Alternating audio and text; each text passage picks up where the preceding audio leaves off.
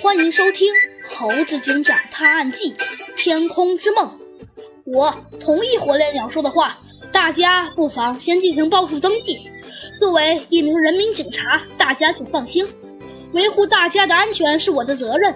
至于蓝天镇到底发生了什么，就让火烈鸟导游先生先过一会儿给我们介绍介绍听听吧。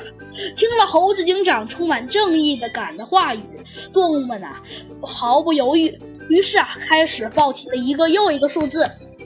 一，那位行事粗鲁的大象啊，第一个喊了出来。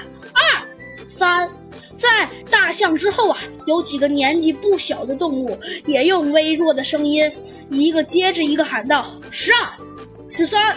猴子警长啊和小鸡墩墩几乎异口同声的说了出来。十四，十五，我替他说了。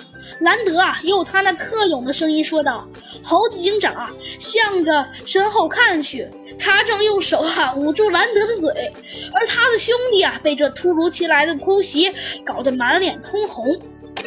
一十八，不对，十六。嗯，报数的话是自然数，不用估计到十分位。天空号啊，最后那一张不起眼的椅子上，那只迷迷糊糊的绵羊啊。”念叨着奇怪的话语，报出了最后一个数字。好的，呃，是十六人，没错吧？抱歉，大家上车的时候我忘记检查了，这才想起来，真是给大家添麻烦了。火烈鸟啊，得意地转过头去，也不知他在驾驶座上做了什么。总之，一切又恢复了正常。天空号啊，很快驶离了森林都市的管辖范围，在高速公路上飞快地行驶着。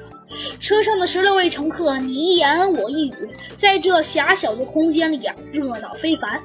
猴子警长，你为什么不让我说话呀？小鸡墩墩好不容易啊，才将视线从车窗外的树木转移到了猴子警长身上，好奇地问道：“这样啊？”猴子警长啊，并没有直接回答小鸡墩墩的话，而是若有所思的放低了声音：“以正义之名，我宣布，这辆车并没有看上去。”那么简单。